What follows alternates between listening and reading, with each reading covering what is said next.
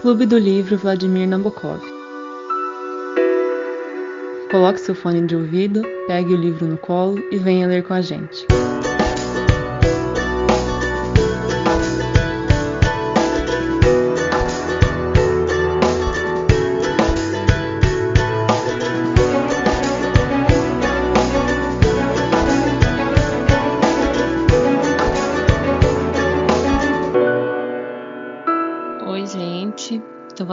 Início às discussões do sexto dia do nome da Rosa, começando com as matinas. Alguém tem alguma coisa nas matinas? Não. Não, No sexto dia eu só marquei uma coisa.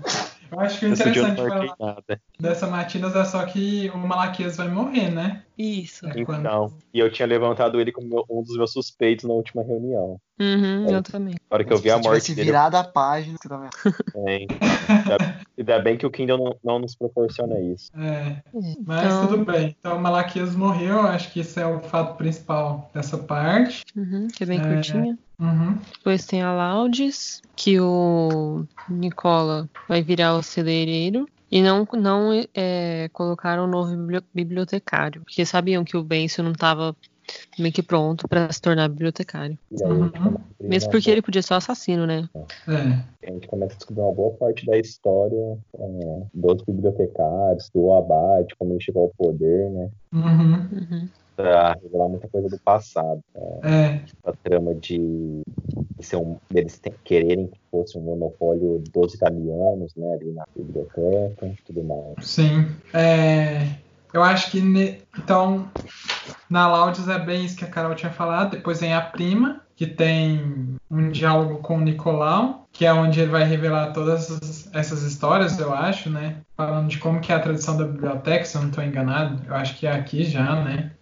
E como funciona essa dinâmica e tal. Que quem é o ajudante de bibliotecário vira o bibliotecário. E depois quem é o bibliotecário vira o abade, né? Isso. E, aí e quem e para ser bibliotecário precisa ser o mais velho do da abadia, não tô enganado.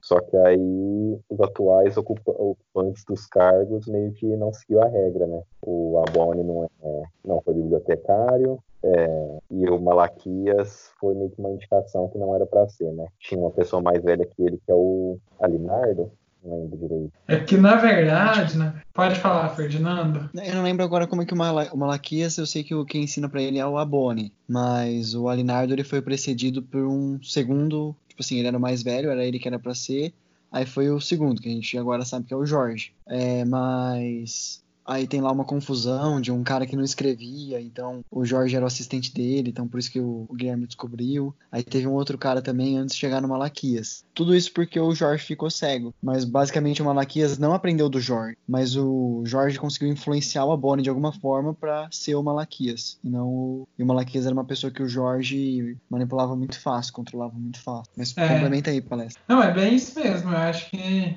não tem muito mais o que falar, não. Eu acho que era realmente um cargo de interesse, né?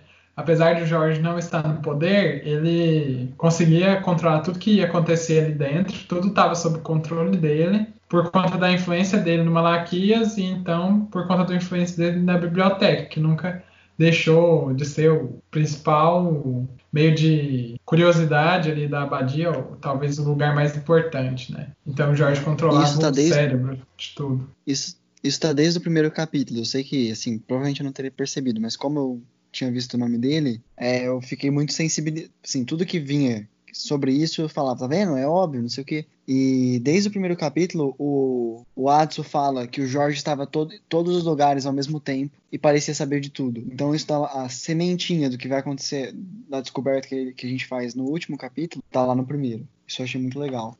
Não, Realmente, sim. Em todos os dias tem indícios de que é o Jorge. Mas, tipo assim, quem não, não sabe o nome do Jorge deixa pa- passar batido. Por exemplo, o Alinardo falando que é, ele foi precedido por ele, uma pessoa uma- quase da mesma idade que ele, né? Ia, ele ia ser o bibliotecário e foi outra pessoa. Mas ele fala, ah, mas Deus castigou, ele entrou no reino das trevas. Ele ficou cego, é óbvio. Entendi. Óbvio, É. né, não.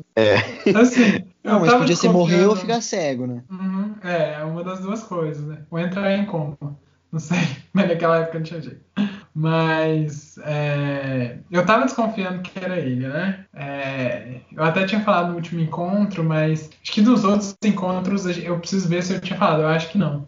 É, mas eu lembro que você até fala, ah, ele é muito fraco, não sei o que, ele é cego, como que ele vai fazer as coisas? Eu, eu sei lá, eu sempre eu desconfio dos grandes chefes e desconfio também é, de pessoas que parecem ser muito inocentes, porque ou incapazes, vamos colocar entre aspas, de cometer as atrocidades, porque pode ser lobo em pele de cordeiro, então não sei, é, sabe? Então, a gente, pelo menos eu, o que a gente conversava nas, nas outras reuniões, a gente sempre eliminava o Jorge porque as condições físicas dele impossibilitavam aqueles assassinatos. Só que, na verdade, cada um dos assassinatos, apesar de meio que ser orquestrado por ele, né, ter o dedo dele, não foi ele que fez, não foi ele que cometeu. Então não dependia da força física dele. Por isso é. que no final revela a trama. Sim, foi o que eu falei até na última reunião. Ah, tô desconfiando do Jorge.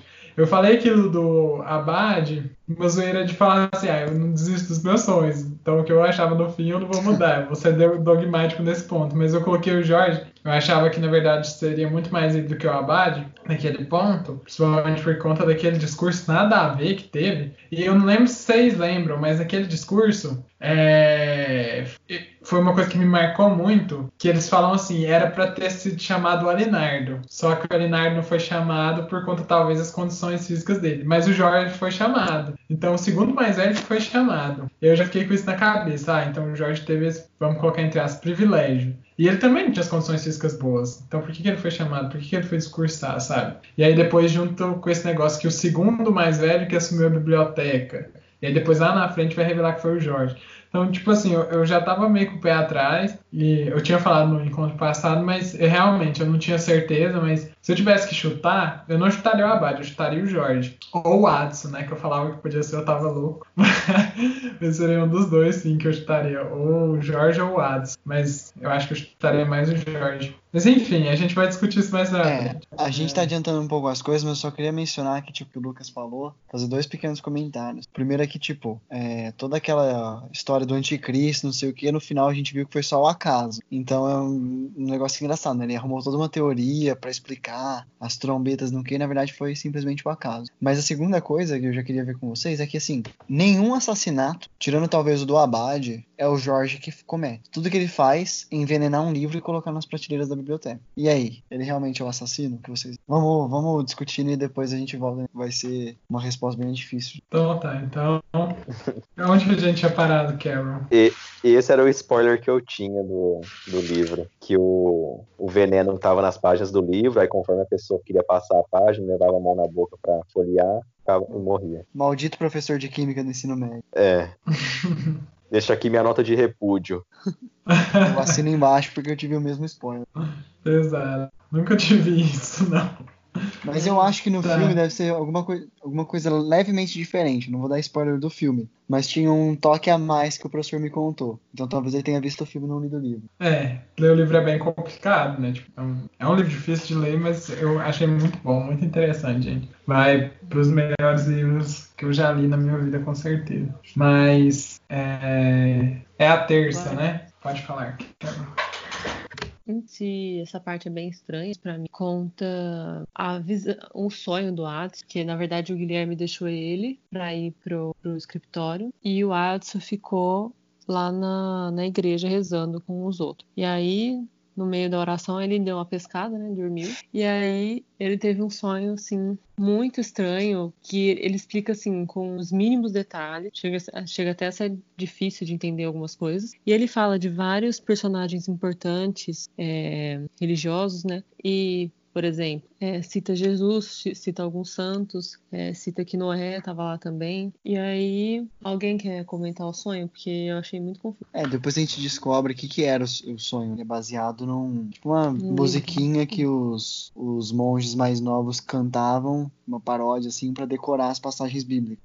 É, quando eu li isso. Ah, pode terminar. Não, continua, por favor, Paulo. É só isso. Ah, rapidinho. É... Que às vezes você quer voltar a comentar, fazer alguma coisa, algo, algo mais profundo, mas quando eu li era justa, é, justamente isso, né? A gente descobre que é como se fosse uma história contada de forma engraçada para que os noviços, é, aqueles que estão entrando na igreja possam, por meio dessas bobagens, memorizar melhor a função de cada personagem bíblico, de cada figura histórica da igreja que é irrelevante, que é relevante, né? E aí eu fiquei pensando, por exemplo, nos macetes que a gente tem no ensino médio, né? Tipo, é...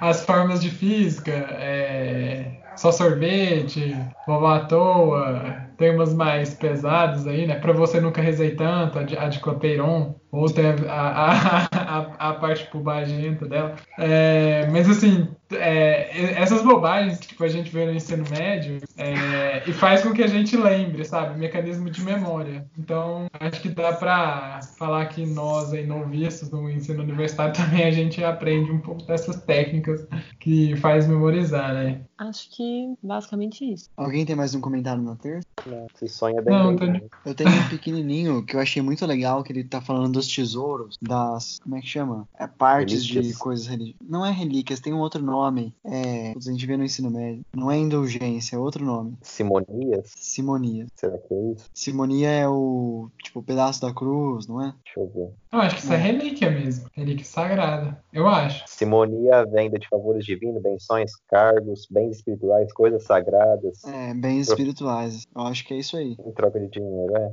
Pode Que ser. ele fala- colocado. Ele fala muito legal, tem uma frase que ele fala assim, que todos aqueles objetos eram uma diáfana sinédoque de si mesmo. Raquel como um osso, Daniel como um dente, Sansão como um maxilar, Jesus como um trapo de veste púrpura. Então, tipo, eu nunca tinha pensado nisso, mas realmente é parte pelo todo. Você pega um pedaço da cruz como se fosse Jesus de fato, sabe? Você pega. Hoje a gente tem com o Muro de Berlim, você pega um pedaço do muro de. uma pedrinha do Muro de Berlim, como se fosse. como se aquilo representasse algo muito maior. E, na verdade não é, é só uma pedrinha, é só um pedacinho de madeira, é só um pedaço de pano que não representa muita coisa. E é Então- até engraçado que no final de usa aquela frase lá do aquele pedacinho de cruz, se fosse juntar de todos os lugares que cada um tem, assim, daria para fazer várias cruzes. Aham. É, eu já tinha escutado várias piadas dessas nesse sentido, É. mas é, é verdade. O, o quanto de pedra do Muro de Berlim não se vende hoje quando você vai.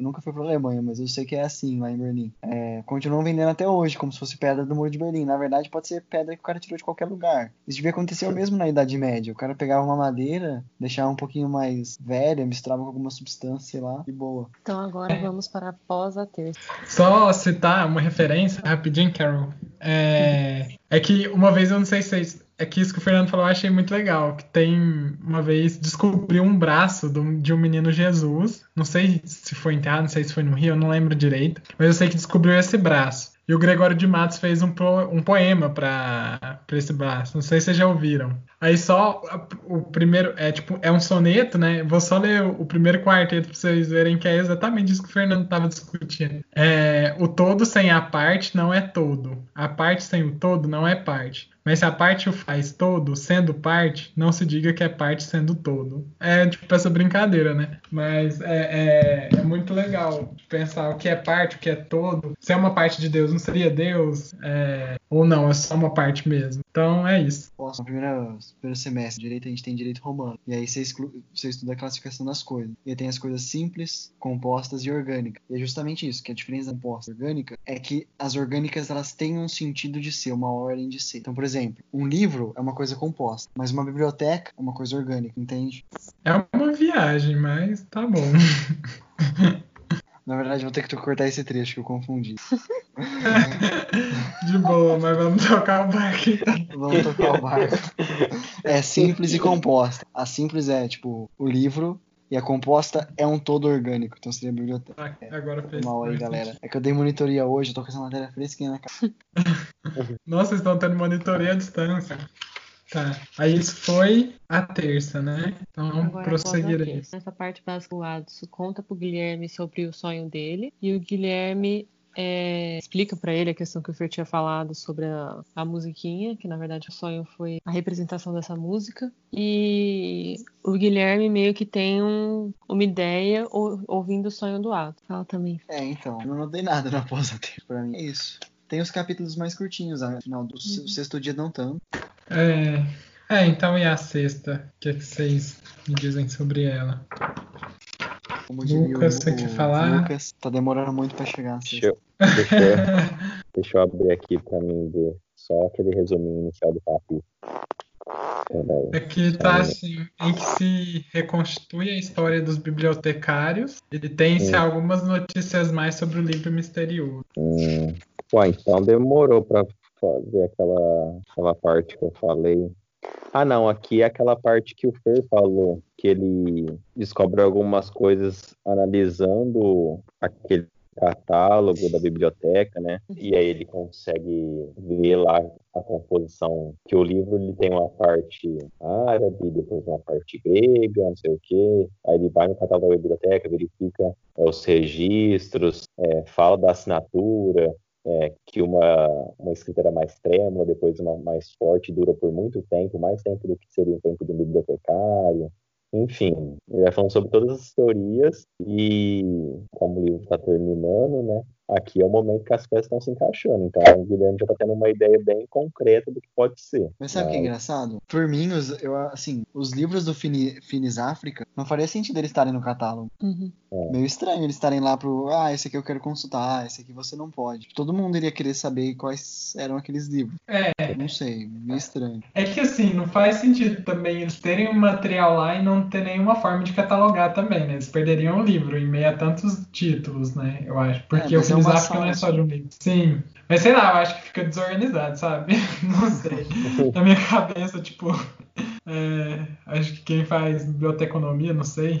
Acho que ficaria com um toque, mas é, tipo, se, se ninguém soubesse o que era o Finis África, é, se ninguém entendesse sobre isso, se não desvendasse os mistérios do labirinto, igual eles fizeram, né? Com as letras, entrando em cada sala. Não Ia teria ser só mais um importância. sabe? livro que eles não poderiam É. consultar. Sim, tipo, ia passar batido. Agora, se eles não colocam e eles descobrem uma sala assim, talvez dê mais alarme do que, sabe, se alguém entrar lá na biblioteca à noite e falar, ó, tem uma livro, uma, um- Tem uma segunda uma lista. sala, é, tem uma sala com livros não catalogados, sabe? Então já, opa, então aqui tem coisa. Eles não precisam nem descobrir um mistério. É só eles entrar numa sala, ver que aquela sala não tem livro catalogado, que eles já É, mas pra sabem. entrar naquela sala É. você precisa ser alto, apertar lá um botãozinho, não sei o que, girar 380 Não, graus. sim, não é nem tô falando dessa parte. É, tem isso, né?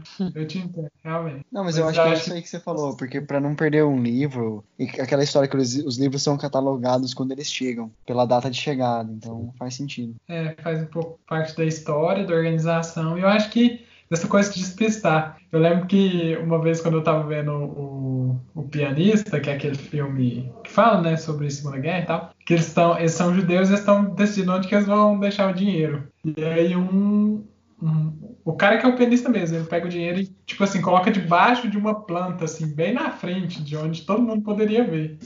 E fala, ah, vamos deixar aqui que ninguém vai perceber, porque é muito óbvio pra olhar, sabe? É, no final eles não deixam, mas tem hora que é isso mesmo, tipo, você, você deixa as coisas de propósito pra parecer que é óbvio, pra parecer que é normal, só que na verdade não é, né? Tem uma intenção de não omitir aquilo, né? Às vezes pra confundir ainda mais as pessoas. Eu, tava, eu fiquei pensando, por que, que o Jorge, ao invés dele colocar o veneno, por que, que ele só não queimou o livro, jogou ele fora?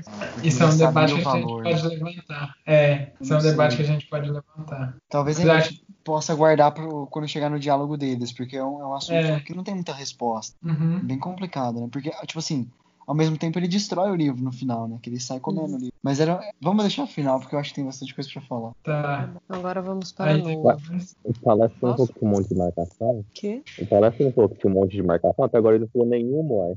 A minha primeira é aqui, Ah, tá. no- na nona Nossa. do sexto. Mas eu tenho mais no sétimo. Eu tenho cinco no sétimo dia. Mas eu não sei se eu vou falar todas, não. Então vamos re- re- resumir. É, Tá. O Guilherme pede para conversar com o Abad. É, eles dão uma discutida, né? E, e dá a entender. O, o Abad ele fica.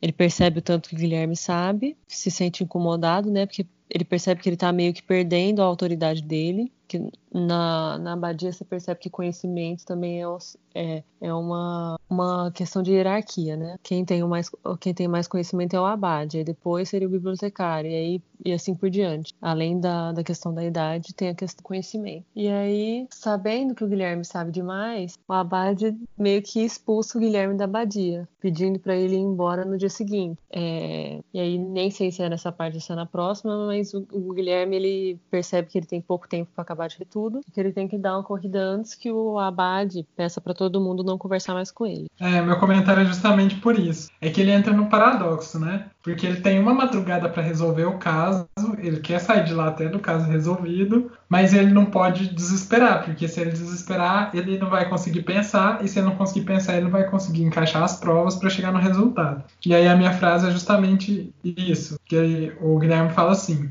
é tarde, e quando se tem pouco tempo, aí de quem perder a calma. Precisamos agir como se tivéssemos a eternidade diante de nós. Eu acho isso aqui muito bonito, porque valoriza é, a, como que eu vou dizer, um olhar crítico diante de uma situação que é quase que perdida, assim. Você olha para a situação, você não vê perspectiva, mas você sabe que se você olhar com um olhar é, ansioso, com um olhar impaciente, você não vai conseguir resolver nada. Então você precisa primeiro parar, centrar suas ideias, organizar o cenário e tentar agir de uma forma que você note os detalhes, porque quando você faz as coisas muito rápido, você perde os detalhes daquilo que você está fazendo. Para ganhar velocidade, você tem que perder algo, né? Nunca dá para ter tudo na vida. É... Mas ele tem essa consciência de que, apesar do tempo dele estar se esgotando, ele precisa ter calma para olhar com frieza para as provas e dar um, um parecer. Que eu acho que aí talvez esteja um, é, uma angústia de muitos médicos e até mesmo juristas, né? Que às vezes a gente tem pouco tempo para dar resoluções. É, tipo, o paciente chega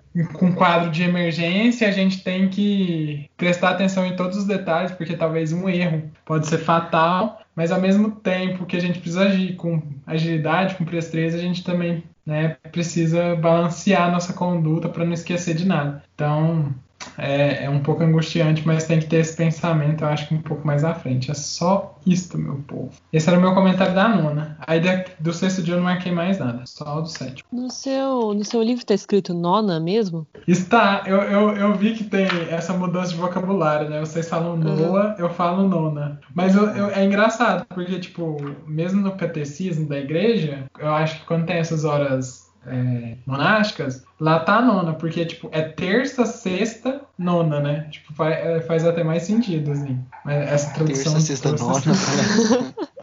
é, tipo, não, não, não pensando em dia das semanas, né? Mas é, é múltiplos de três. É, terça, sexta, nona. Uhum. É, mas é engraçado que eu dei uma olhada na edição inglesa e edição italiana, né? Esses dias por conta da Carol, que ela precisava de um negócio. E os uhum. nomes em italiano são bem diferentes, então realmente eles são traduzidos. Eu achei que esse fosse o nome em latim, aí não tivesse que traduzir. Sim. Tem, é, quando vocês falam é, celeireiro, eu toda hora eu falo, gente, peraí, é que no meu livro, na minha edição, eles traduziram como despenseiro. Nossa. É diferente. É do. É, e é celeieiro. A gente fala errado. Ce... Celeireiro. Celeieiro.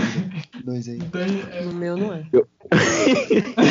no meu é despenseiro. Pensava... É bem mais fácil de falar. Eu pensava que o Paulo estava falando errado quando ele falava nona. E eu, eu, eu pensava que vocês falavam errado. E vocês só per perceberam agora? não, eu percebi. Não, eu já tinha percebido, mas. É, exato. Eu falava, gente, Noah, o que, que esses meninos estão querendo, meu Deus?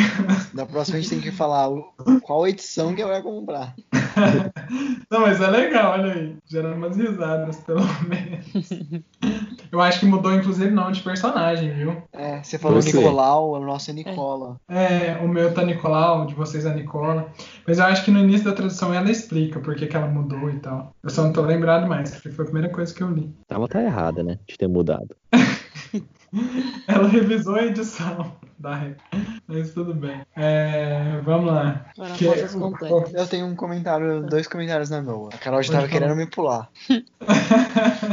São dois pequenos comentários, eu vou soltar aqui a frase bomba e aí você. É, uma coisa a gente já tinha discutido, eu acho, que era a questão da autoridade de, de quem interpreta uma obra. Que o Abad está falando lá e ele começa meio. meio vocês estão me ouvindo bem? Sim, tá de boa. Aí ele começa Sim. meio que tentar doutrinar o Karuatsu, o jovem A. E ele fala assim: e quem decide qual é o nível da interpretação e qual o contexto justo? Tu sabes, rapaz. Ensinam-te. É a autoridade. O comentador dentre todos o mais seguro e o mais investido de prestígio, e por isso de santidade. Que é um migué, né? Que é tipo assim, você coloca a pessoa que. Assim, por um lado tem uma lógica que você coloca, olha, a pessoa que mais estudou, a pessoa que se aprofundou nesse assunto, a pessoa que tem o dever de saber sobre isso, ela tem uma interpretação provavelmente mais próxima da correta. Ou assim, mais apurada, pelo menos. Mas também é um migué porque você começa a colocar, tipo assim, olha, não importa o quanto a pessoa. Depois dessa primeira lógica, fica num contexto mais de tipo, ah, quem tem o título.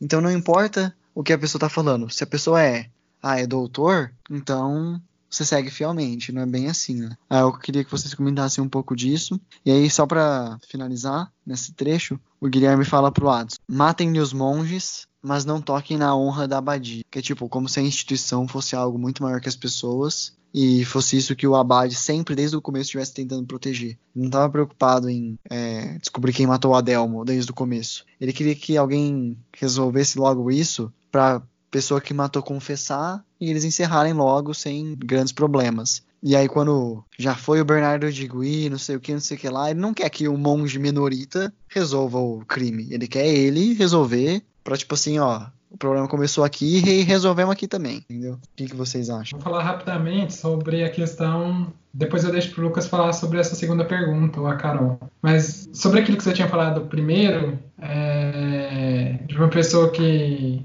detém o conhecimento total, eu acho que isso é um absurdo, porque a ciência está em construção permanente, né? A comunidade científica ela sempre coloca novos paradigmas e esses paradigmas às vezes são superados, quebrados para entrar outros novos, né? Então, cada vez mais chega a ser um consenso talvez diferente sobre alguns assuntos que estão em constante pesquisa. Então, não tem como ter uma autoridade só no assunto. São várias pessoas estudando aquele assunto, com testes diferentes, com experimentos diferentes, para às vezes chegar na mesma hipótese ou em hipóteses diferentes, é, ou, ou em comprovações diferentes, né? É, e nas ciências humanas também, você tem pessoas que é, têm mestrado, doutorado, enfim, mas que são em áreas distintas e que têm, por exemplo, visões políticas distintas, têm visões morais distintas, enfim. Então, eu acho que não existe uma só verdade, né? Não dá para confiar tudo a uma autoridade. Então, é sempre bom eu acho que ouvir mais de uma fonte, consultar mais de uma fonte e ter esse contraditório que diz respeito a, principalmente, talvez, a área de humanos que tem é, posições distintas e diferentes, porque a humanidade é complexa. Então, os estudos sobre a área de humanas eles são complexos e merecem uma reflexão maior do que o preto no branco ou que uma autoridade vai estar certa e ninguém mais estará, né? Então, acho que é interessante ter essas nuances de pensamento para chegar em algo mais fidedigno. Só isso. Se, se, o Lucas quiser falar da segunda questão que você tinha levantado, ou a Carol, deixo para eles. Eu só... É, Oi. Pode falar, Carol. Não, só ia falar que tem uma coisa que muita gente já falou sobre o próprio doutorado, que antes era muito raro uma pessoa conseguir ganhar o título de doutor. Então ela era realmente assim é, uma pessoa muito diferenciada. Hoje, ainda tudo bem que podia ter alguma interferência, sei lá. Ah, não sei. O que você queria falar, Fir? Não, é só que doutor como título, sim, mas doutor como, tipo, pronome de tratamento, adjetivo, a gente vê muitas pessoas. Como título. Eu sei, mas dificilmente as pessoas distinguem. Eu estou falando como título. É, o, já o, o doutorado hoje, ele é muito mais fácil de você conseguir. Claro que ainda é, ainda demanda muito trabalho, mas todo mundo, eu já escutei muitas pessoas falando que é muito difícil eles negarem uma tese de doutorado hoje. Quase todo mundo que tenta é aprovado. Então, sei lá, acho que isso é uma coisa a se pensar também, né? Sim. É, bom, eu não sei, né? Eu, eu também tenho essa percepção de que é mais fácil hoje em dia o doutorado, mas nunca vi nenhum dado sobre. Nem essas fofocas científicas aí que você falou também nunca ouvi falar, mas tem a percepção que é mais fácil conseguir sim. Quanto à primeira pergunta, eu só queria complementar que eu acho que assim, eu concordo um pouco com o que o Abad fala, no sentido de que a gente, enquanto pessoas, estamos também sempre tentando procurar alguém, algum, algum líder para é, ditar algo e a gente seguir, né? Tipo assim, o Gabriel explanou bem que o para mim, concordo com ele, o melhor caso é estar tá ele sempre buscando mais de uma fonte, é, colocando os contrários em choques para tirar uma conclusão melhor, mas eu acho que o ser humano, a maioria, dos, a maioria das pessoas, é, procura mais uma um líder para falar o que, o que é para ele seguir, o que, que é o certo, e aí ele não precisa buscar mais de uma fonte, ficar mais no comodismo mesmo. É porque é mais simples, né? Sim. É, só que aí quando você não choca as ideias, você segue igual uma, um rebanho atrás do líder, Sim. né? Você É. não questiona nem nada. Vira um gado. Você- exato. Alguém quer falar mais alguma coisa sobre a primeira pergunta? Senão eu já vou falar da outra.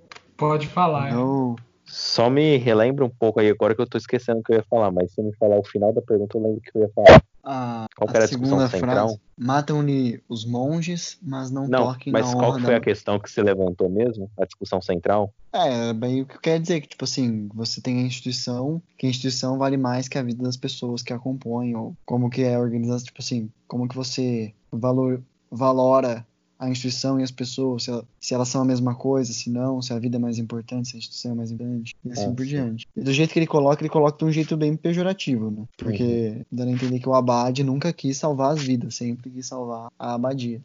É, então, eu ia fazer um comentário não quanto a essa discussão filosófica que você levantou, mas quanto ao personagem do Abade em si. É, eu acho que o Abade, nesse final, fica claro. No começo, sim, dá esses indícios, mas agora no final fica muito mais claro, principalmente com aquela cena do anel, com a conversa que ele tem, de que ele é uma pessoa muito. Não sei se vaidosa é a palavra certa, mas ele não está muito preocupado com. é, por exemplo, a- até então a gente pensava que ele estaria preocupado com os assassinatos com o coletivo mas dá para perceber que ele está muito mais preocupado com a imagem dele, com a imagem da abadia, é, e isso já foi, dando, foi sendo dado indícios ao longo do livro. Por exemplo, é, ele primeiro ficava pressionando o Guilherme para ser solucionado um negócio rápido, porque senão, a hora que o Bernardo de Gui chegasse a- e os outros inquisidores, é, poderia pegar mal para ele. Aí depois é, acontecem todos aqueles julgamentos, pega o celeireiro e tudo mais, e você vê que ele fica assim, consternado, tanto que ele não consegue naquele dia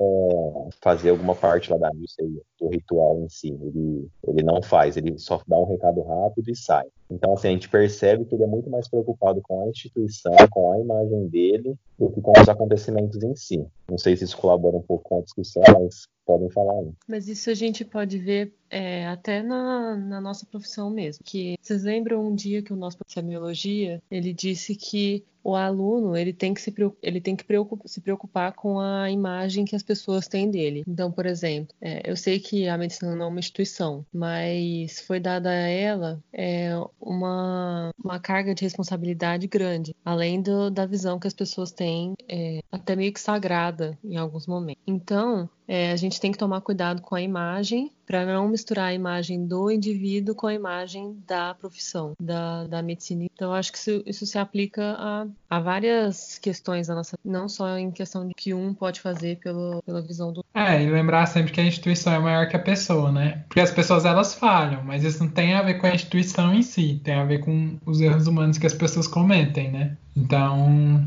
eu acho que isso a gente já até tinha comentado, por exemplo, sobre política, né? Que é achar que porque os políticos são corruptos, a política é indevida, a política não presta, a democracia é ruim.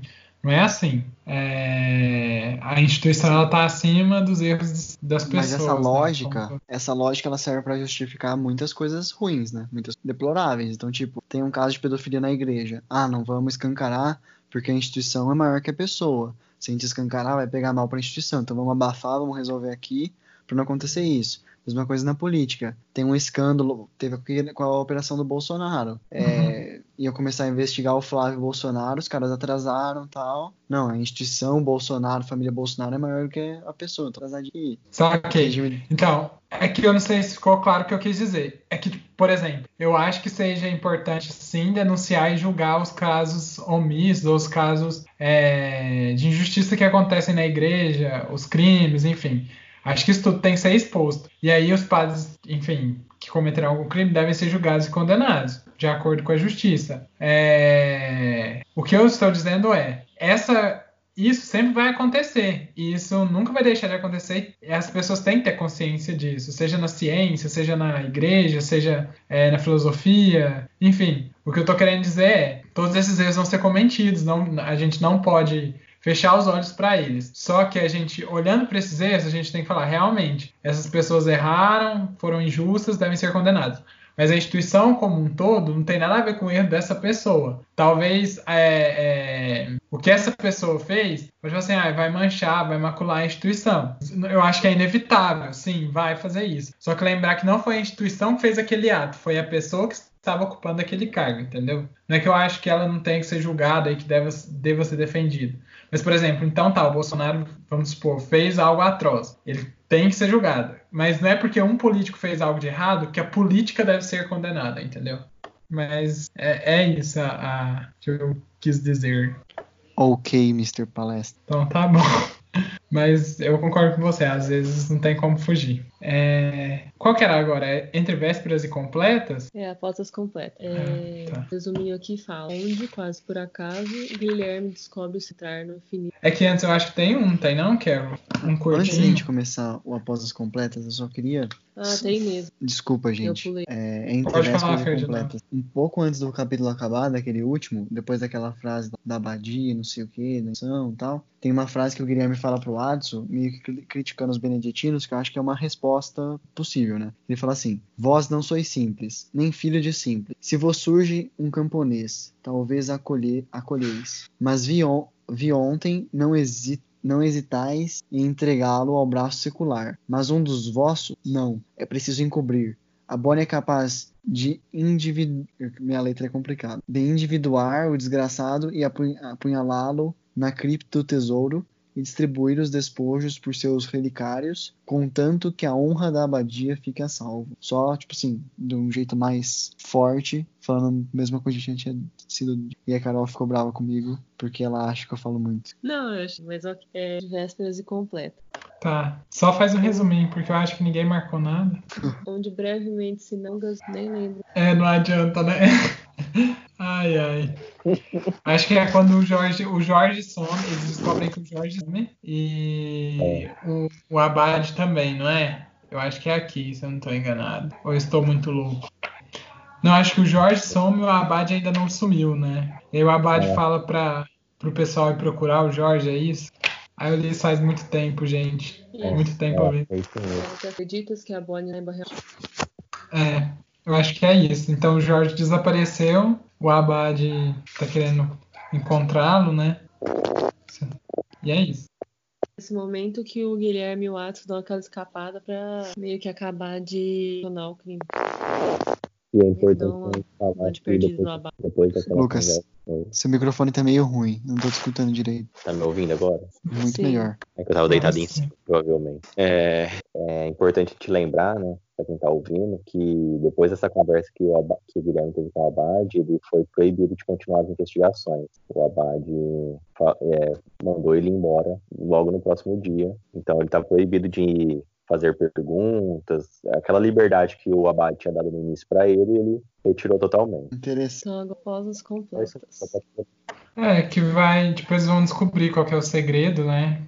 Ali do Finis África, como que faz pra entrar através do espelho ali. Eu só não entendi direito como que eles deduziram. É, se vocês quiserem falar, às vezes tem alguma coisa a ver com a tradução, porque eu acho que a a descoberta tem muito a ver com a, lingu- a linguagem. Mas eles descobrem que é só ir lá no espelho e aí vai ter uma frase escrita ali e aí eles apertam duas letras e aí abre um, me- um mecanismo, né, da, da porta ali para eles poderem entrar no Finis África. E o capítulo acaba Sabe assim e um dia. Pode falar, Ferdinando. Pode Eu falar. acho que o Ah, dia acaba assim desculpa. também, era só falar isso, né? É o último capítulo do dia. Sabe aqueles, cap... aqueles exercícios de vestibular de ambiguidade? Tem lá uma frase pra você falar os múltiplos sentidos que pode ter. Eles basicamente fizeram a mesma coisa, só que em, em latim. Que era, tipo, um erro de, de declinação do latim mudava o sentido da frase. E aí eles descobriram aquilo por conta de um erro do Salvatore, que sem querer o Atsu menciona pro Guilherme. E ele fala, meu Deus, não é do 4, é o 4, ou sei lá, não é o 4, é do 4, e aí resolve tudo. Mas eu não entendi. Eu também não entendi É. muito bem, mas é isso mesmo que você falou. É, a Carol abriu aqui na página. Não significa o primeiro e o sétimo dos quatro, mas do quatro, da palavra quatro. Eu achei que fosse letra. Não, só tem seis letras. Entendeu? Não é o sétimo é, dos quatro, é o sétimo da palavra quatro. Então é a sétima letra. Não é, não tem como. porque É, não tem como. letras, Não entendi também. Virei a Nazaré das lógicas agora. Não, mas às vezes, como que é que é quatro em latim? Não é quatro? Quator, Aqui, quator. É o. eu acho que era isso mesmo. É o R. Você tinha que apertar, então, é a primeira e a, sete le- a sétima letra. O Seria- Q e o R. Na verdade, a primeira e a última. Que foi o que É. o Venâncio tinha, tinha deixado de pista, né? Aham. Uhum. Legal demais, né? Carol matou a charada aqui. Bom demais, é o. Então, bora passar pro sétimo dia, fechar essa história, que só são dois capítulos. Não, era só pra, pra finalizar. Pode- É, tá. O Guilherme e o Atos vão pra, pra biblioteca pra tentar abrir a sala. É, e é isso. Aí, É, o, entramos o sexto sétimo dia termina com eles entrando, né? E no Finizaf ou na, na biblioteca? No Não, no Finizaf. fim de grave. É, eu lembro que É. eu parei de ler o sexto dia e falei, puta chegou Justo a hora. Aí, aí eu tive que parar de ler. Isso, Eu disso. também. Não, eu, eu li. Eu só passei a página. É, eu não. Eu tava, ó, eu segurei aquele spoiler do Jorge a leitura toda. Eu tava indo dormir, a Carol tava, tipo, um pouquinho na minha frente, ela tinha terminado o, sete, o sexto dia, leu essa primeira página do sétimo, enquanto eu ainda tava no meio do sexto dia lendo. Ela falou, ó, Fer, eu descobri quem é. É o Jorge. Eu falei, "Ah!" e o Abad, porque o Abad morreu, e eu não sabia que o Abad morria. Então ela me deu um spoiler, e eu não dei spoiler pra ela. Anotem aí. E eu não me vinguei, tá? Não me vinguei. Porque eu terminei o livro antes dela e não contei nada que acontece. Tá vendo? Eu contei que o Guilherme morre, mas todos os homens morrem. Mas eu contei sem querer. Ai, bom demais. Ai, que bom. Pessoa que você mais Então tá. confia vai fazer um negócio desse. Mas há controvérsia sobre o seu spoiler também, né, Fer? Não, mas eu falei assim, ó. Eu não vou falar quando, não vou falar como, mas um dia o Guilherme morre, entendeu? Aham. Então não é spoiler, spoiler. Não, mas o Não. spoiler que o Palestra falou que tem controvérsias é que tinha um asterisco lá e você continuou lendo, hein? Você foi Não, avisado. mas o- no meu não tem asterisco. É, Nisso aí eu sou igual São, São Tomé, só, só acredito vendo. Ai, ai. Mas tá bom. É, Mas então eles entram no. Finis África. E aí a gente chega no sétimo então dia. tá. É, então o sexto, o sexto dia vai acabar com isso, né? Eles entrando ali no Finis África e o Humberto Eco sempre deixa os- o último dia, o último capítulo do último dia como clímax, né? Aí você fica curioso pra ler o sétimo dia. O cliffhanger. É, pra saber, tipo, quem que tá no Finis África esperando eles ali, né? O que que é esse Finis África? Então quem está lá é o Jorge, gente. Que a gente já falou várias vezes. É, a gente não aguentou. É, tá o Jorge, na verdade, e o livro em cima da. E que livro que é? Que livro que é, Carolina? O livro perdido da poeta. Cara, eu achei genial. Porque assim, O inimigo do livro é o filósofo. O inimigo do inimigo do livro é o, fi- o filósofo. Que, a que ponto chegamos? sim. Eu achei genial, porque eu ficava pensando o tempo todo é, durante a obra que que, que ele vai colocar como livro, qual, qual o segredo que ele vai colocar, que seja tão bombástico assim. E foi muito bom essa conclusão. Só lendo mesmo pra vocês saberem, gente. A melhor parte é que eu não achei tão bombástico assim. Não. Nossa, Eu achei tava muito. esperando um negócio do outro mundo, gente. A justificativa que ele dá, eu não sei se alguém grifou essa parte, e eu não grifei porque tava tentando encontrar aqui. É que, tipo assim, a partir do momento que o filósofo exalta o riso e fala que o riso é uma coisa natural, não só qualquer simples, qualquer pessoa simples, o filósofo faz isso, você pode rir de qualquer coisa. Isso te permite rir- a rir, inclusive, das escrituras, entendeu? É, Dos mas textos tem um trecho. É, só pra complementar o que ela falando, que eu acho que não ficou claro com o comentário da Carol, Ah. é que, tipo assim, realmente o que foi revelado não é uma coisa assim bombástica, teoricamente. Mas é, é genial, sabe? Tipo assim, ele tem que colocar. Porque todo mundo vai ficar esperando uma coisa bombástica.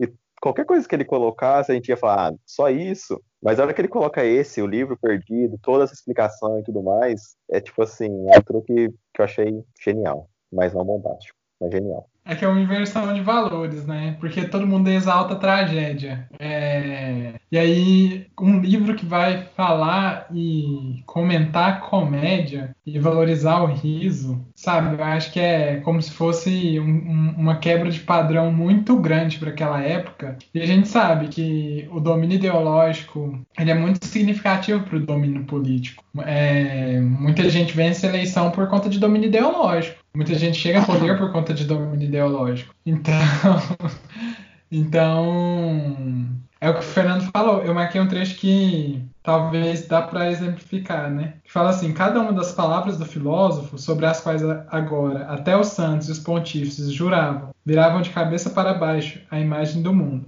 Mas ele não chegou a virar de cabeça para baixo a imagem de Deus. Se este livro se tornasse matéria de livre interpretação, teríamos ultrapassado o último limite. Então ele está falando assim: olha, se a gente se as pessoas lessem esse livro aqui, tudo bem, ele já inverteu todo mundo. Antes a gente falava que o mundo era criado por Deus, aí ele foi lá, estudou as regras da física e definiu que não é bem assim, que não existe talvez essa criação divina, né? É, ou pode até existir uma criação divina, mas que ela não aconteceu nos modos como estão nos textos sagrados hebraicos, vamos colocar assim, né? Porque a igreja, é, a tradição seria essa. E na Grécia não, não seria isso, né? Mas enfim, Aristóteles então ele estudaria uma forma que virou o mundo teológico de cabeça para baixo, né?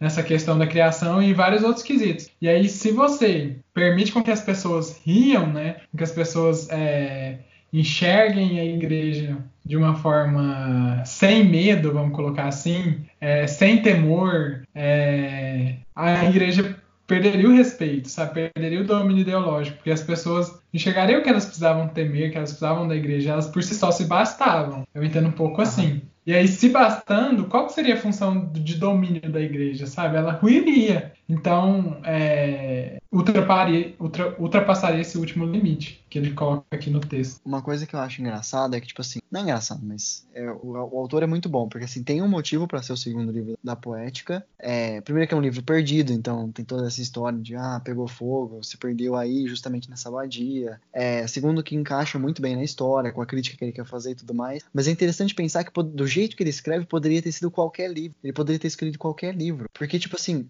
o, o, Jorge só pôs o veneno nesse livro por conta da discussão que surgiu dias atrás, antes de começar a história. E aí ele descobriu que as pessoas queriam ter acesso a esse livro e ele colocou o veneno justamente nele. Se, tiver, qualquer, se tivesse surgido uma discussão sobre qualquer outro livro, qualquer outro assunto pro, proibido, e qualquer outro livro dentro do Finis África, ele poderia ter feito exatamente a mesma coisa, sabe? A justificativa ia ser outra, Talvez ele não ia falar do O Filósofo, da comédia, ele ia falar de outra coisa, mas ele ia achar uma justificativa e se ele quisesse ele poderia ter posto o veneno também. Então eu acho que é, é muito legal do jeito que a história funciona, não é uma escolha ao acaso, mas do jeito que o autor escreveu, ele poderia ter feito qualquer, assim, uma gama in, in, é, incontável de escolhas sobre qual, qual seria o último livro. Mas sim, é muito bom a escolha que, é muito boa a escolha que ele faz, eu acho. O que mais vocês têm? É, eu acho que é isso, né? Eu acho que é muito feliz. A minha outra marcação tem a ver com isso também. Quando ele fala que então seria transformado em operação do intelecto aquilo que no gesto do aldeão ainda é, felizmente, operação do ventre. Então ele falando, né, desse processo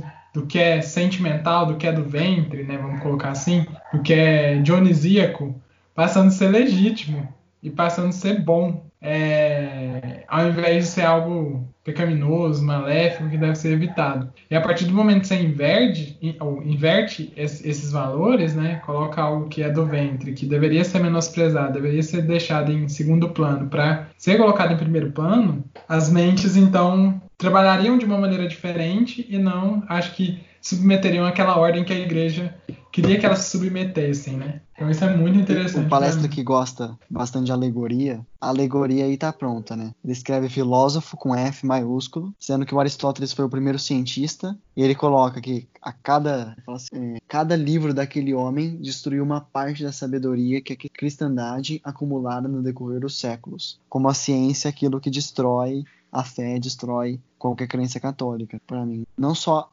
aquilo que não, dá, não daria para colocar num filme, por exemplo. A grafia, o F maiúsculo, diz tudo o não dito. Vocês concordam? Vocês... Sim, eu acho que é, e é, que, é, é, o que muita gente fala, por exemplo, de ler poesia, né? E você vai ler uma poesia traduzida? Será que vale a pena? Porque, tipo, não vale. Na poesia, é, tipo, na poesia você vai. Cada palavra ali da língua que foi usada tem um porquê, sabe? E na tradução se perde, não tem como. Então tem toda essa questão, né? De cada palavra ter um significado, ter é, algo que vai dar forma estrutural para o texto, e aí você perde todas essas nuances quando você traduz o texto, né? Mas, enfim, tem gente, a gente não consegue ler todas as línguas do mundo, então de vez em quando tem que ser traduzido mesmo. É, mas é isso. Vocês querem comentar um pouquinho mais sobre o que, porquê do livro? Eu acho que essa questão de inverter os valores, Fernando, quando a gente estava discutindo sobre o Lolita falava muito do Nietzsche é, e tem essa questão, né? Porque ele coloca em xeque os valores que foram sendo construídos ao longo da modernidade, ao longo da história da humanidade, por conta que ele vai fazer essa genealogia, né? Para ver como que os valores foram se estabelecendo é, na história e aí vai colocar em xeque justamente isso, né? Aquilo que era menosprezado, que seria talvez o espírito dionisíaco, do riso, da exaltação, do excesso, versus o espírito comedido, equilibrado, racional, apolíneo, né? E aqui a igreja está tentando justamente falar assim, olha, a gente não pode perder nunca é, essa verdade, né? Isso precisa ser um dogma. A gente não pode inverter as coisas, a gente não pode achar que ser excessivo, ser, é, é, ser do ventre, ser risonho demais, é algo benéfico. Isso tem que ser considerado taxativamente como pecaminoso, senão a ordem vai desandar. Mas eu acho que é isso. Acho que aquela questão que a Carol levantou é interessante. Se vocês não quiserem falar sobre mais nada, eu acho que a gente pode passar para ela. Só queria, eu rapidinho aqui, eu achei o trecho que ele tá falando assim: é, a arte da risão, se um dia alguém pudesse dizer e ser escutado, eu rio-me, eu rio-me da encarnação. Então não teríamos armas para deter a blasfêmia, porque conclamaria as forças obscuras da matéria corporal, as que se afirmam no peito, no, no peido e no arroto, e o arroto e o peido arrogariam a si o direito que é só do espírito espírito de soprar onde Então, essa inversão da função do rio. Sim, mas eu achei que você ia comentar rapidinho sobre isso. A Carol quer falar um negocinho, calma lá que eu tinha mutado o microfone. Não, achei que o mais legal é o Jorge rindo quando ele tá comendo as páginas. Nossa, Lucas, você deitou de novo no microfone. É... Agora tá melhor.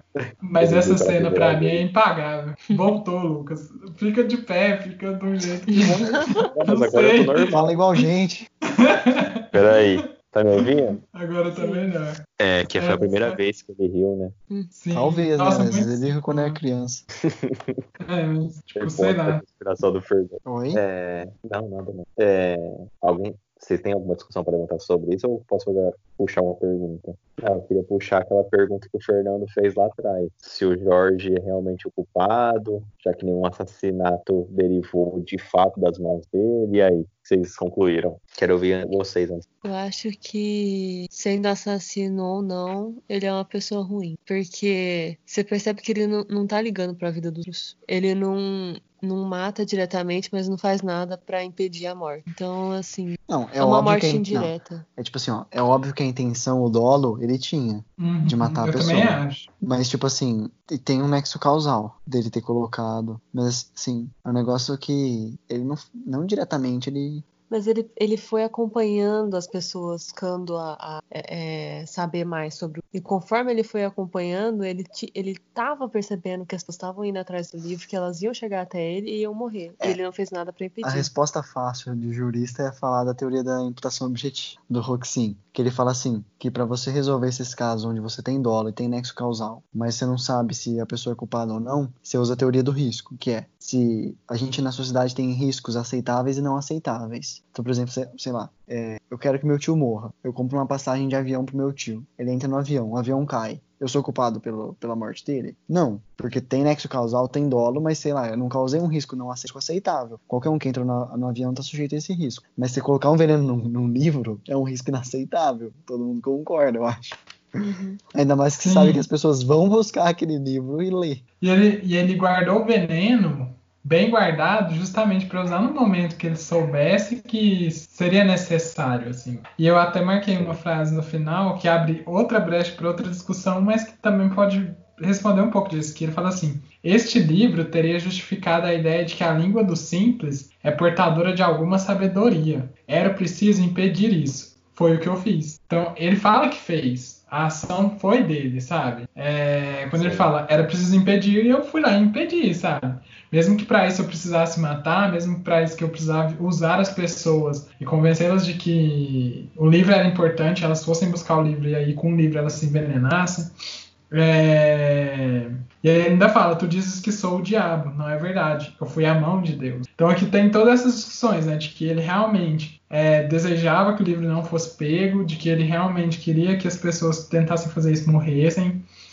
É, ele não nega que, que fez, na verdade ele fala que foi o que fiz. E ainda tem outras questões, né, que ele fala que do livro, né, que a sabedoria do simples seria exaltada e isso não pode ser feito, segundo ele. Então, isso daria força, né, para que as pessoas comuns soubessem que elas também podem pensar por si mesmas. Então, o livro daria autonomia. E eu acho que isso aqui é muito perigoso, né, é, para manutenção de domínio ideológico. E ele ainda fala: Eu fui a mão de Deus. Ele olhando para si, ele acha que ele foi. É, as mortes que ele cometeu foram justificáveis, como a, a, as mortes que a Igreja Católica provocou durante algum tempo, que outras instituições também provocaram, né? Os médicos nazistas, não vamos esquecer, com os experimentos que eles faziam. É, falar: Olha, eu fui a mão de Deus, porque eu fiz experimentos, eu poderia, com esses experimentos, achar coisas que é, poderiam salvar milhares de pessoas. Então você me chama de diabo, mas na verdade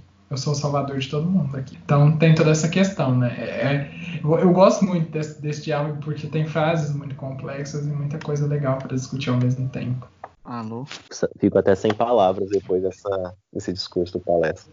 É, mas, mas é, o livro é muito bom mesmo, gente. É, não tem como, né? Mas eu gostei só bastante também. Tipo, é um livro gostoso de ler. Tipo assim, não uma leitura tão difícil. Tem um capítulo ou outro que é mais complicado. E com várias nuances. Ó, Sim. alguém tem mais alguma coisa para falar do encontro do Jorge do, e do.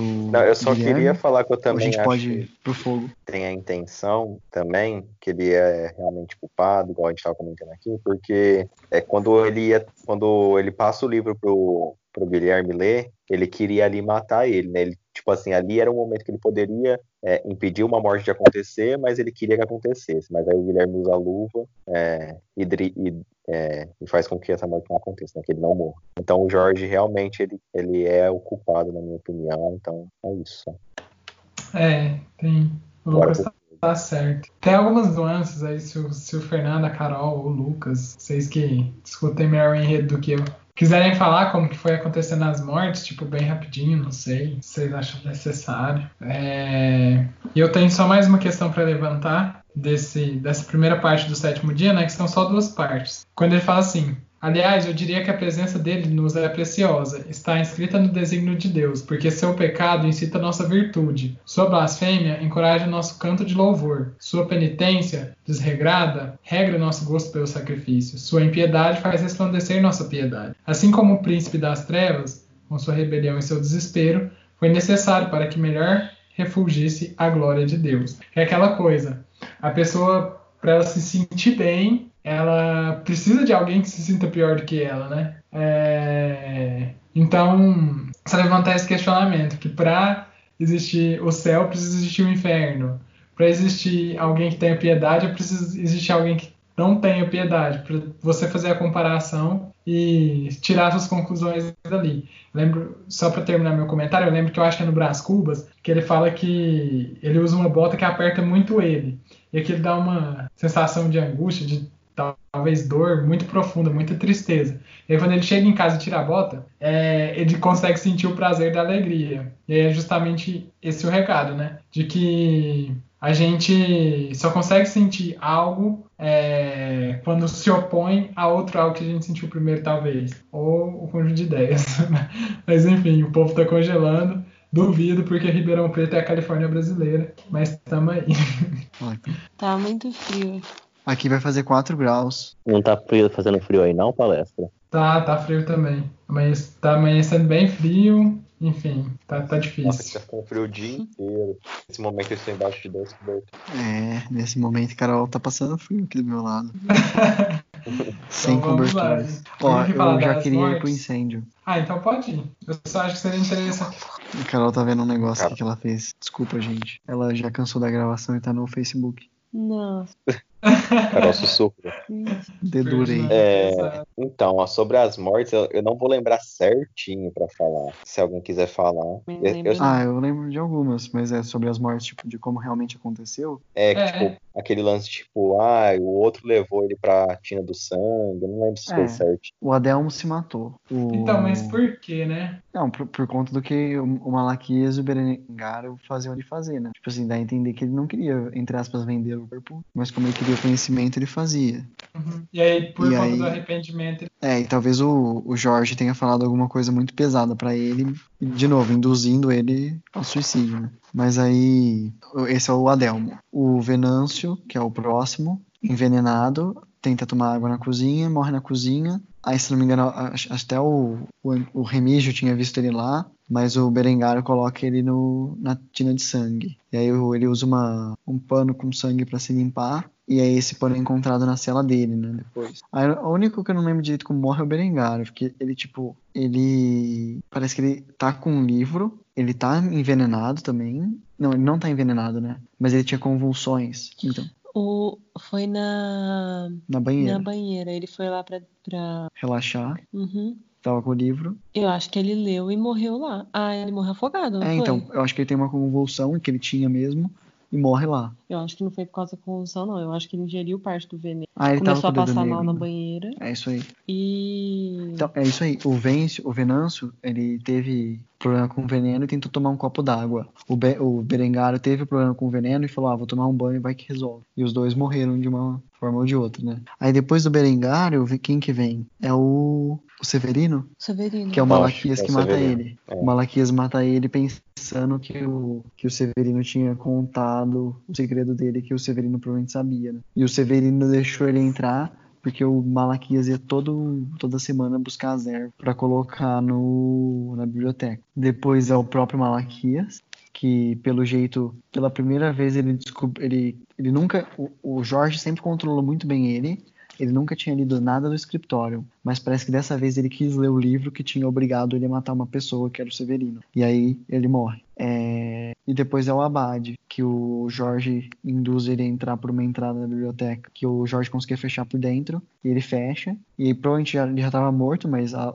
além dele estar lá num lugar preso sem oxigênio, ainda ainda tem uma, um incêndio que cozinha ele por. Ele fica tipo num forno. né? São essas mortes, basicamente. E tem as mortes indiretas também, né? Desculpa aí, mas o Remígio, o Salvatore e a menina, culpa do Jorge também. Jorge não dá mal. Basicamente é isso as mortes. E aí, no meio da confusão toda que eles estão. Tipo assim, o Guilherme foi juvenil, né? Ele tá lendo lá o livro, aí o Jorge tenta pegar o livro de novo, ele simplesmente deixa. Aí o Jorge começa a destruir o livro. Aí eles ficam numa briga lá pela biblioteca, porque o Jorge sem querer, sem querer não, né? Ele apaga a luz deles e como ele é cego, ele consegue andar muito melhor no escuro. E aí no meio de uma briga lá, eles conseguem acender, acender outra lâmpada, só que aí a, o óleo e o fogo caem O cima. Jorge empurra, É, Ah. de outros livros. é, empurra a lamparina.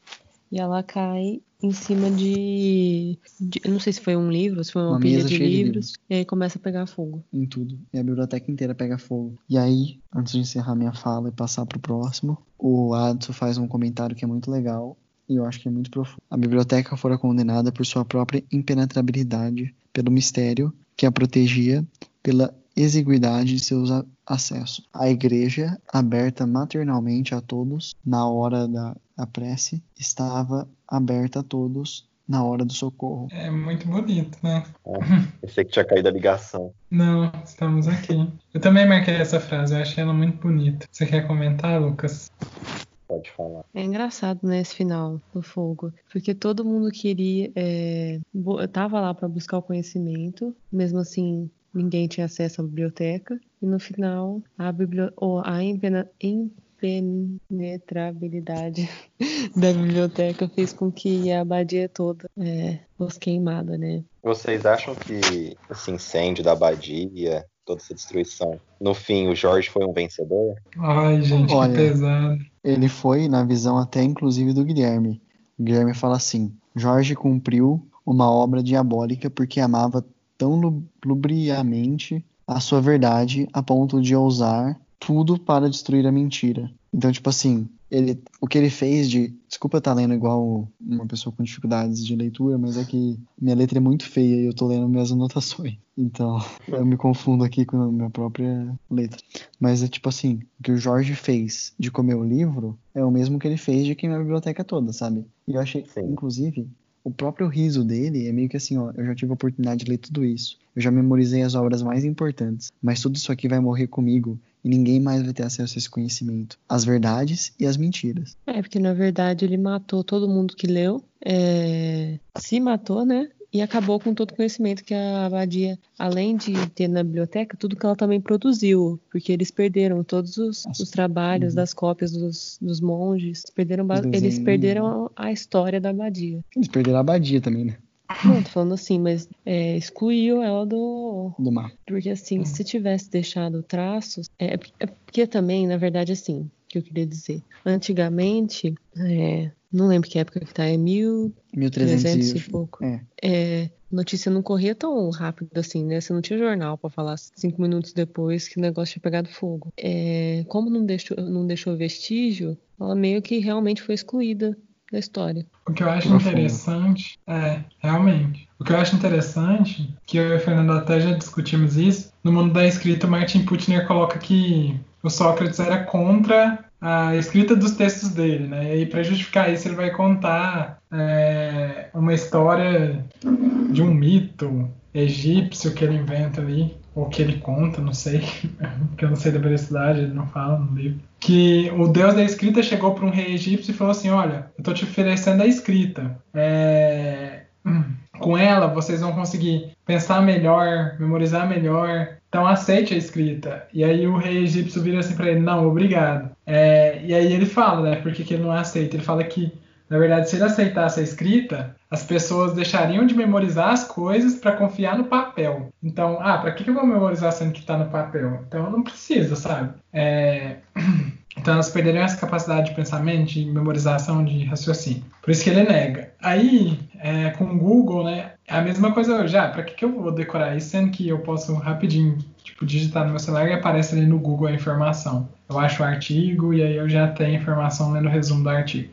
E aí, na biblioteca, me parece que aconteceu um pouco disso, né? Tipo, a gente. Eu vi isso na hora que pegou fogo. A gente confiou demais no poder do instrumento, que era o papel, que era a escrita. Na hora que a biblioteca pega fogo, nada mais resta. Porque aquilo que é material, as pessoas podem tirar da gente. Mas agora aquilo que a gente memoriza, que tá na nossa cabeça, elas só tiram da gente se nos apagarem, né? Eu acho que tem uma. é, Acho que é no 15 da Raquel de Queiroz que ela falou uma frase assim: é, seu porrete pode. Eu não sei se é no 15, não, gente. Me perdoe se estiver errado. Mas é uma frase assim: seu porrete pode quebrar, sei lá, meus rostos, minha cara, mas ele não quebra minha opinião. Então, tipo, ele, o Malaquis poderia ter torrado fogo ali tudo, mas o que tá na cabeça do Guilherme, se o Guilherme tivesse lido o livro, pena que ele não conseguiu ler, né? Mas se ele tivesse lido o livro, e tivesse na cabeça dele e ele não tivesse tipo confiado no papel, ele saberia e talvez poderia transcrever depois. Mas eu sei, é muita informação para não usar um instrumento para a gente registrar. Não dá para uma cabeça humana saber tudo de tudo. Então, sim, a escrita é super importante, super válida e a gente precisa dela. Estou falando que, como isso também pode ser vulnerável em alguns casos, né? Foi o que aconteceu na Abadia. Tudo pegou fogo, tudo desapareceu no ar. É, então, era isso. A, a questão que a Carol falou também, eu acho que a gente precisa voltar a discutir, mas era só isso. Qual que era a questão que a Carol falou que eu tô meio perdido? Nem ela está sabendo aqui. Eu só queria comentar que se eles tivessem Kindle, todos os arquivos estariam salvos numa nuvem. Não teria perdido nada. Acho que a Carol falou é, por exemplo, se o Jorge sabia que o livro era tão perigoso, por que, que ele não queimou desde o início? Eu só queria ler uma frase antes disso, a gente fechar talvez com essa discussão. É... Ai, peraí, um minutinho. Que ele fala assim, cadê? É, Jorge temia o segundo livro de Aristóteles porque este talvez ensinasse de fato a deformar o rosto da verdade, a fim de não nos tornarmos escravos de nossos fantasmas. Vê essa frase aqui, eu achei ela genial. É, talvez a tarefa de quem ama os homens seja fazer rir da verdade, fazer rir a verdade, porque a única verdade é aprendermos é, a nos libertar da paixão insana pela verdade. Acho isso aqui genial, porque a única verdade é aprendermos Essa a nos é libertar muito da paixão insana pela verdade. Conhecereis a verdade, ela vos libertará. Saca, né? Ê, Bolsonaro. então, é justamente isso. Quando eu falo assim, a única verdade seria é, a gente aprender a libertar, a nos libertar dessa nefasta busca pela verdade, justamente isso. Não buscar Não existem verdades absolutas. também, mas não buscar cegamente algo que não existe, sabe? E querer que aquilo exista a todo custo. Eu acho que Isso é importante. E eu achei essa frase, assim, muito foda. Opa, Mas desculpa. palestra, a fala. cloroquina existe. Ai, gente, não, não vamos entrar nesse. Mas, Alguém tem mais de algum Deus. comentário pra fazer? Eu desse- queria falar um Ah, negócio. volta. Pode falar que eu, eu, eu acho que não. Acho que a gente podia só encerrar mesmo falando aquilo que eu tinha sugerido. Eu acho que é que vocês perguntaram. na verdade, eu perguntei, né? Eu tô respondendo a minha, minha pergunta. É, a questão de por que ele não, não botou fogo. É a mesma mesmo motivo do Remígio não ter é, queimado as cartas, né? Basicamente. Assim, Ele nutria um afeto especial pelo livro, de certa forma. uhum, Era o livro que pro- era a antítese perfeita pra tese dele. uhum. Ou talvez a tese da antítese dele. Ó, uma coisa, pessoal. Eu ia propor que antes da gente encerrar, ao invés da gente discutir quem que é o assassino, já que não, não tem como mais, discutir por que chamou o nome da Rosa. Ninguém sabe, ninguém entendeu. A gente precisa ler o pós-fácil pra entender. Eu tenho, assim, aquela última frase em latim, eu tenho um, assim, um esboço de ideia. Que a tradução eu fui olhar e é basicamente assim. A, a rosa de ontem mantém seu nome, mas nós temos apenas um nome vazio. Então é tipo assim, que a- as coisas do passado, elas estão no passado. Hoje é só um nome vazio, sabe? Não tem a essência. Faz sentido? E aí seria tipo assim, a biblioteca, a abadia, tudo isso que ele falou da abadia, aconteceu isso. Que a abadia era tipo uma das maiores abadias da Idade Média, centro de riquezas que, que o abade mostra pra ele, é, centro de negociações, de o segundo livro da poética só tinha lá, mas pega fogo e não existe mais nada, nada, nada, nada. Então, não sei. O que, que vocês acham? Eu não tenho nada, nenhuma coisa, nenhuma é, justificativa formada, mas gostei da sua teoria. Achei boa. É, é engraçado que eu não sei se o pós-fácil de vocês é o mesmo do meu, mas o meu abre assim: o título e o sentido. Então é tipo, eu acho que ele vai comentar tudo isso. Por que chama o nome, o nome da rosa e o sentido disso? Então. A gente, eu e o Fernando não temos pós-fácil. É que na verdade é o prefácio de vocês, eu acho, né? Não sei. Eu, pelo que eu olhei aqui, a gente só tem a introdução. O da É. Carol, que é o livro físico da mesma edição que eu e o Lucas obtemos, obtivemos por outros meios, ela tem um pós-fácil do próprio Humberto Eco. Então talvez seja esse que o meu livro tenha também. Que é tipo assim, que ele escreveu. Mas é- acho que é tipo assim, escrevendo o nome da Rosa. Esse é o título dos pós-fácios. Sobre escrever um. Sobre um livro intitulado O Nome da Rosa. Nossa, parece Lolita, sobre um livro intitulado Lolita. Não, o meu tá pós-escrito a um nome da rosa. Ah, é do Humberto Eco? Se for, mata aí a dúvida. Não fala, mas eu acho que deve ser. Acho que deve ser. Eu preciso fazer um meia-culpa aqui, porque eu acabei de ir na introdução, vi o asterisco, cliquei no asterisco, ele foi pra nota de rodapé que falava pra não ler. Só tem uma, um argumento em minha defesa, é que eu não sei qual é a página 16, porque minha paginação no celular é diferente. Então, mas eu podia não ter lido nada. Sim. Mas eu não vi naquele fatídico dia, daquele fatídico ano. Mas você não contou spoiler. No final, quem deu spoiler pra você foi a Carol, né? Foi da Carol. Ah, Carol não vai participar da próxima discussão do livro, a gente vai substituir ela. Tô brincando. Gente.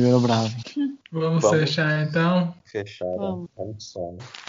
Ok. Fechar não, né? Porque ainda tem uma discussão, né? Ah, então no próximo encontro, no final de semana, provavelmente, né? Talvez. Vai Uhum. ser a introdução, todos os textos extras do livro a gente vai ler. E o filme, pode ser? Pode ser. Então é isso, basicamente. A gente vai Semana. discutir. Pode A gente não falou isso na apresentação, né? Mas basicamente sempre que a gente tem um, lê um livro que tem um filme decente, que foi feito e tal, a gente tem visto o filme também pra recapitular um pouco da história, ver um outro ponto de vista. Usa ele meio que um complemento de, de leitura, né? Não necessariamente uma outra obra so- é, autônoma. Uhum. Interessante. É isso, Mas então. é isso. Muito obrigado, gente. Tchau. Bom Tchau. frio pra vocês. Tchau, tchau. Tchau. Tchau, um abraço, boa noite. Tchau, ouvintes. Essa, essa semana a gente vai ver se o Palestra vai conseguir usar o torrent sozinho. O que, que é torrent, Lucas? É, eu não sei o que é Eu isso. não conheço esses meios Eu, aí. eu, eu tinha falado pra você encerrar a gravação, Fernando. Então, tchau.